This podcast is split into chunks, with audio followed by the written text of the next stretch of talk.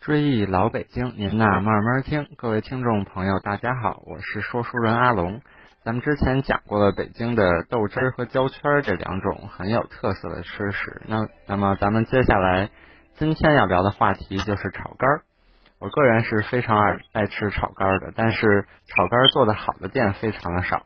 那咱们先聊一聊这个炒肝儿的前世今生。那么外地人初到北京，看饭馆写着炒肝儿，以为就是炒猪肝儿。端来一看，才知道其实是烩猪肝儿。炒肝的确是烩猪肝儿。最开始先是有真的几片猪肝，近年来猪肝被取消，纯是烩肠儿。但名称一争其就，这个食品与满族直接相关，就连其不伦不类的名称也是由满族来的。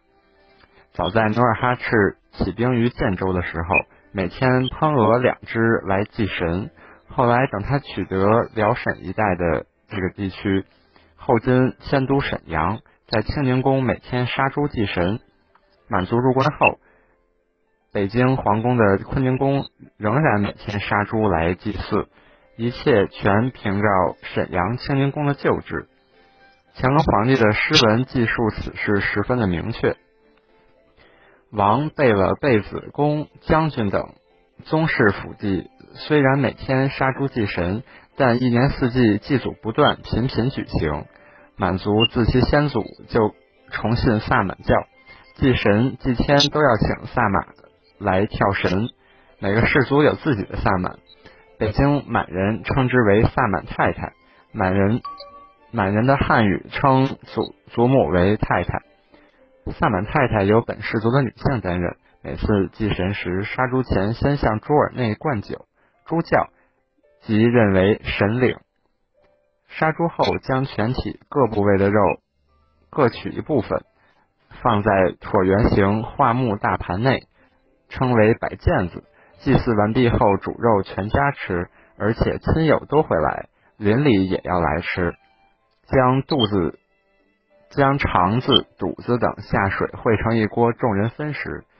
等满人入关以后，在清代前中期，一切仍依旧制，仍然爱吃白肉和血肠。后来渐渐习惯于汉族饮食。王公贝勒每次祭祀完，并不一定能将肉全部煮食，经常会有剩余，那么家人就会携出售给饭馆，由此产生了砂锅居的白肉、胡肘、烧碟等菜肴，同时也给小贩儿增添了一项饮食生意——炒肝儿。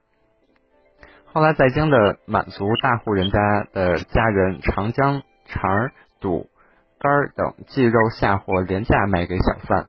因此，那时满人家频频跳神，这种肉类不断，所以早晨街头有许多炒肝摊子，还有一些小小饭铺卖包子和炒肝为早点。炒字的来历颇有意思，它与满人直接有关。之前谈过，满族它的先世是猎人，我们可以从现在的鄂温克和鄂伦春的情形了解当时满族的生活。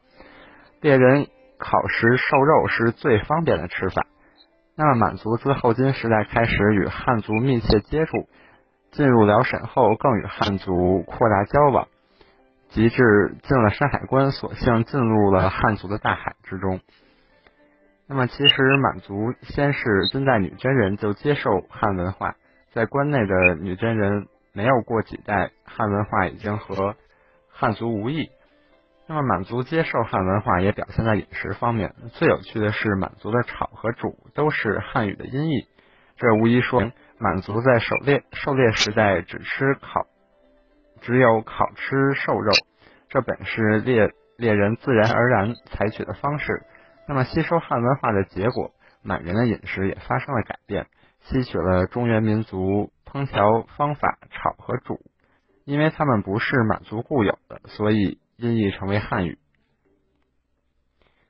老北京都知道，当年的干果铺子每年在冬天会出售蜜饯、海棠、温布尔、炒红果。温布尔不加炒字，是因为它汤汤水多；因为炒红果汤少，所以用炒字。如果我们对于今天炒字的观念看，肯定认为炒红果它的称呼也不合适，因为我们说炒字是用油炒。但是早年的炒肝不像现在那样稀，而是肠和肝都很多，汤极少，用这个炒字还说得过去。那么炒肝一定要加蒜末，已经成为定制，这是因为烹调中的调味法与满族相关。在《大金国志》和《金史》等书中都有女真人吃蒜的记载，提到女真人吃猪血等物一定要以蒜作为调味儿。那么有一句呃俗语叫“要想吃炒肝，鼓楼一拐弯”，那么这个说的就是鼓楼那边的姚记炒肝。那么前几年这个。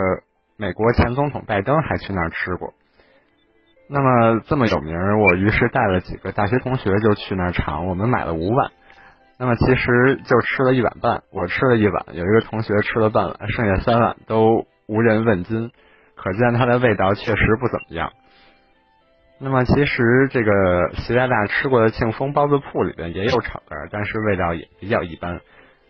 那么，观众朋友如果想去吃北京比较正宗的炒肝，就可以去千兴居，他们家的包子还有炒肝都是一流的。好，追忆老北京，您那慢慢听。这集节目就要结束了，感谢各位的收听，咱们下一期再聊。